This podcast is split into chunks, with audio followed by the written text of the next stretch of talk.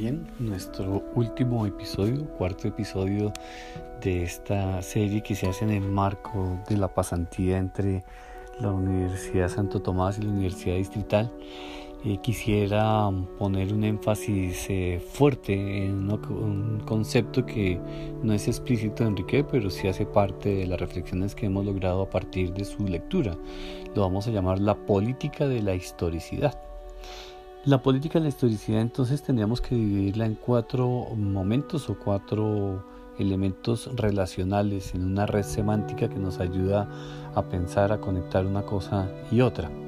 En esta red semántica podríamos colocar como elemento de entrada la acción, que se deriva en la acción que, que tiene significado socialmente, lo que Max Weber llamaba la acción simbólicamente mediada. Eh, o sea que no es cualquier, cualquier, cualquier acción, sino cualquier movimiento del cuerpo, sino es la acción que está medida ya significativamente por los otros. Eh, y esa acción que se vuelve praxis, que se vuelve acción colectiva, termina derivándose en la política, quiere decir en la acción con otros y para otros, digamos, para poder sobrevivir. Por el otro lado, el tiempo, que será nuestro otro polo de discusión, digamos que se deriva en el tiempo cósmico, en el tiempo íntimo, pero sobre todo en el tiempo de la historicidad o en el tiempo humano en esas relaciones, en estas cuatro relaciones, digamos que nuestra investigación nos ha llevado por estos avatares a establecer, digamos, la relación dialéctica entre el tiempo y la acción. Pero en este caso, como siempre se ha tomado el tiempo a veces como primacía, en este caso hemos tomado la acción. ¿Qué implica pensar la acción antes que el tiempo? pues va a implicar una cosa interesante. En la obra de Riquet hay una primacía del ser que se dice de muchas maneras, dirá Aristóteles, y la que él privilegia es la potencia y la acción, o la actualización, la actualización y la potencia. ¿Qué es esto? Pues privilegiar el movimiento. Eso me llama la atención porque eso nos invita a la creación, no al, no al determinismo. Eh, siempre he pensado que él, que digamos que las maneras en que nos rodeamos de muchos acontecimientos, de muchas noticias, nos pueden cargar de fatalidad. ¿Qué es cargarnos de fatalidad? Pues cargarnos de fatalidad es inhibirnos para la acción. Esta inhibición pues tiene que ver con como una especie de cortapisas que nos colocamos para actuar. Dentro de esas cortapisas posiblemente está la del tiempo y esa cortapisa del tiempo tiene que ver con lo determinado o con lo que también en algunas culturas, antiguas culturas, y se habla de la repetición del tiempo, el tiempo que se repite y que sigue en el mismo punto, diríamos que no, no, no avanza mucho. Y en ese sentido esa fatalidad yo la encuentro en lo que escucho en la gente. Yo escucho en la gente una sensación de que el tiempo eh, se impone, se impone y la acción no importa, lo que hagamos no importa porque todo será igual que antes. Una fatalidad cargada de mucha insatisfacción y de mucha frustración. Eh, yo creo que en este momento en Colombia eh, y sobre todo con los avatares después del acuerdo de paz y con toda la euforia que generó eso y lo que en estos momentos vivimos, hay una cierta frustración, una cierta fatalidad. Es como si la voz de García Márquez se repitiera en el fondo de nuestras conciencias colectivas, aquello de un pueblo condenado otra vez a 100 años de soledad. Yo quisiera que eso no pasara y por eso diríamos que las reflexiones de Riquet me han llevado por unas afirmaciones que a mí me, me, llenan de mucha esperanza. Eh, plantea una cosa que es muy interesante, es cómo hacer indeterminado el pasado y hacer más determinado el futuro. Me explico. Por lo general recibimos las situaciones del pasado como hechos ya consumados. Dice Riquet de manera clara, no se trata de cambiar los hechos, se trata de reinterpretar el sentido de esos hechos. Eso sí lo podemos repensar, reorganizar y sobre todo romper las amarras que nos colocan allá, en el pasado, y nos colocan en la fatalidad. Y dice Riquet también otra cosa. En el nacer, como ya dijimos en el programa pasado, está cargado la posibilidad. Eso lo toma Riquet de Hannah Arendt. El nacer, como un elemento fundamental de la política. ¿Qué quiere decir esto? Inaugurar quiere decir la iniciativa. La iniciativa de Enrique se funciona como presente vivo, o sea, iniciar algo en el mundo, iniciar, iniciar, inaugurar, eso es lo que se llama el milagro, iniciar algo. Y entonces digamos que en ese sentido se abren las posibilidades porque el pasado se hace indeterminado, pero el futuro está cargado de esperanza. ¿Por qué está cargado de esperanza? Porque no necesariamente lo que vivimos se tiene que repetir la manera o digamos las, las promesas incumplidas de nuestros abuelos necesariamente no tienen que seguir siendo incumplidas. Posiblemente esas expectativas, esas esperanzas, esas promesas que no se pudieron cumplir en los años pasados, en los, en los decenios pasados, se cumplan ahora. O estemos previos al momento que se cumpla. En ese sentido, las acciones diríamos que tendrán unas posibilidades o una ecología, como diría Edgar Morán, una ecología de la acción. ¿Qué quiere decir una ecología de la acción? Es que las acciones son, digamos, se, se van llevando unas a otras. Y entonces podríamos decir que la acción nos va llevando a un puntos indeterminados en los que digamos que se inicia algo pero no sabemos exactamente dónde llegue. Y esa es una de las, una de las complicaciones de la política. La política, dirá Riquet, es paradójica. ¿Por qué es paradójica la política? Porque la política está anclada al poder, al poder decidir, al poder organizarse, al poder mirar más allá. Y una de esas posibilidades es el poder como dominación. El problema es que la historia política ha sido contada como poder y dominación o sea, los más fuertes, los más, los más aventajados, eh, los, los pueblos más poderosos, escriben la historia.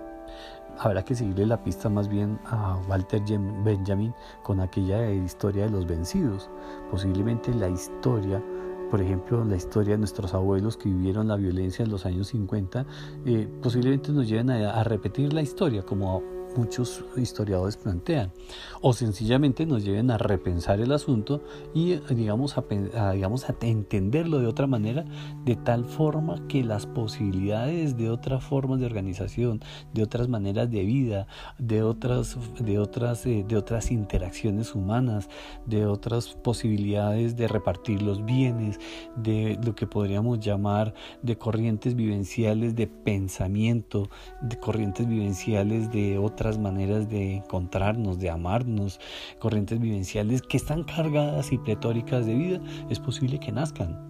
No, digamos que en ese sentido, por eso es necesario eh, no, no, no perder la lozanía de la juventud y no perder, digamos, las posibilidades utópicas que están cargadas en la juventud. Porque resulta que allí están las posibilidades en que podamos recuperar las promesas incumplidas del pasado para poderlas cargar, de esperanzas en términos de planes, objetivos o en términos de, de acciones que son novedosas y que permiten crear cosas que no habíamos pensado antes digamos que no necesariamente eh, tenemos que seguir repitiendo. En la repetición la historia no se puede continuar. Posiblemente tendríamos que pensarla en términos de la novedad. En ese sentido, esta, esta política de la historicidad entonces implica dos cosas. Por un lado, entender la política. ¿Qué es entender la política? Pues entender que tiene un plan horizontal en un deseo de vivir juntos o sea, ¿qué quiere decir? ¿De dónde nace fenomenológicamente la política? Del deseo de vivir juntos. Juntos. ¿Eso qué quiere decir? Pues que ahí está un núcleo fundamental de vida colectiva, de vida comunitaria, de vida histórica, pero que necesita ser institucionalizada. Y ahí viene su paradoja. ¿Por qué necesita ser institucionalizada? Porque las acciones de los seres humanos necesitan duración, durabilidad. Y la institución le da durabilidad. El problema de la institución es que está cargada de autoridad y en muchos casos está cargada de fuerza. Y esta relación entre autoridad y fuerza, pues de ahí hay un paso muy cercano a la dominación y a la violencia. ¿Qué es la violencia? ¿Cuál es el límite máximo de la violencia? La muerte. ¿Y qué es la muerte? La inacción. Esta inacción es la que digamos, tendríamos que evitar a toda costa. Por eso la muerte es tan, tan dura.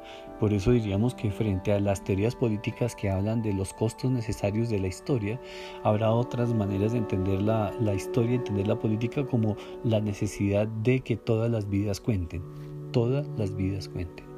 Eso sería una, una utopía muy interesante.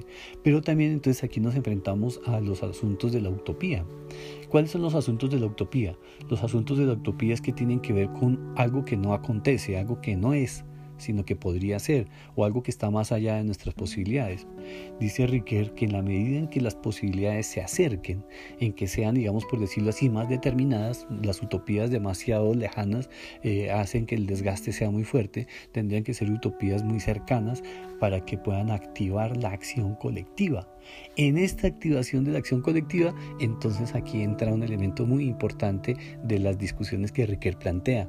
Plan, plantea un asunto de justa memoria. ¿Qué es la justa memoria?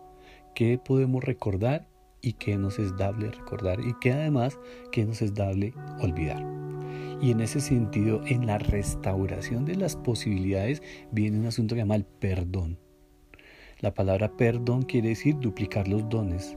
El perdón está en la línea de la sobreabundancia, no de la tacañería, sino de la generosidad y esa generosidad del alma que nace profundamente del perdón que se da personalmente, no institucionalmente, como se cree en, otras instancias, estas posibilidades de regenerar la acción, de regenerar la, digamos, de romper con la repetición, pero romper también con el peso y las cadenas que nos atan al pasado, ¿cierto? Y que nos atan a esos eventos que quedan allá perdidos, ¿cierto? Posiblemente tengan que ver con esa necesidad de pensar la necesidad de inaugurar otros modos, otras maneras, pero sobre todo de activar activar, de renovar, de la posibilidad de generar otras formas de organización, porque evidentemente las formas de organización requieren tomas de decisiones y esas tomas de decisiones tendrán que ver con un asunto que tiene que ver con la prudencia y la prudencia o lo que llamamos una visión prudencial tiene que ver con que no todo es ni en blanco absolutamente ni en negro absolutamente, tiene grisáceos y por eso necesitamos reflexionar, pensar, estudiar en conjunto, poder tomar decisiones en conjunto, podernos equivocar y volver otra vez a retomar los caminos en una ecología de la acción que nos permita ubicar el corto, el mediano y el largo plazo. Y en una dimensión que cada vez es más evidente, en la dimensión de la vida en todas sus formas. Esto quiere decir en la manera en que vemos el planeta no como un extraño, sino como el hogar, la casa común en donde podemos vivir todos. Y parece ser que es el único planeta que tiene estas dimensiones y estas formas. Eh, y entonces, digamos, si esa es la constatación de hoy, pues nos toca luchar para no, para no enredarnos en la fatalidad, para no quedarnos enredados en la inacción, para no perder las posibilidades de libertad y de esperanza. ¿Qué quiere decir esto? De que a pesar de es posible mirar más allá. Y en ese sentido, por eso una de las cosas que tendríamos que sopesar no es qué pasó en los años 50 con la, con la violencia y echarnos los rollos de quién tuvo la culpa, sino más bien cómo es que hemos hecho, cómo han hecho nuestros abuelos para seguir viviendo a pesar de.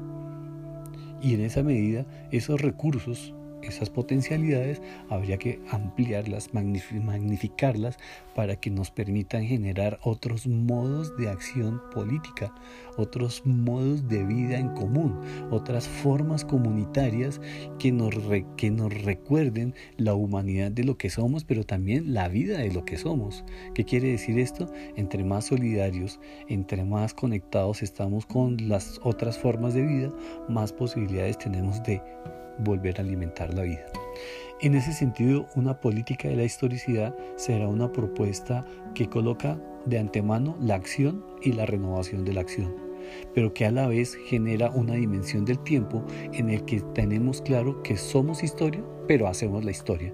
No estamos sometidos a la historia y en ese sentido, por eso no hablamos de historia política, sino hablamos de política de la historicidad como una de las grandes promesas que se abren en las discusiones que Riquet ha planteado y que nos han permitido hacer estas reflexiones. Y quisiera agradecerles por tener la posibilidad de ser escuchado de alguna manera y sobre todo de poner en orden estas ideas para un propósito que no sabemos en últimas en dónde está, pero que sí quisiera agradecer al Instituto de Estudios Históricos, a la Universidad Distrital, eh, por, digamos, poner en consideración estas ideas, eh, ideas que nacen más en los contextos filosóficos y que a veces se quedan en las elucubraciones. Yo quisiera que pudieran llegar más allá y que estos podcasts sean una invitación a que podamos seguir conversando y podamos seguir pensando esto que podría llamarse una política de la historicidad en donde las posibilidades de los pueblos condenados a cienes de soledad sean revertidas y podamos tener un país al alcance de los niños. Como dijo en su momento Gabriel García Márquez, eso quiere decir un país pletórico de esperanzas, un país pletórico de posibilidades, un país que se entiende, se comprende y que logra superar la inactividad y la fatalidad para enfrentarse de otras maneras y para evitar que la tanatología de los discursos nos invadan y no nos permitan la vida en todo su esplendor. Muchas gracias y será en otra ocasión.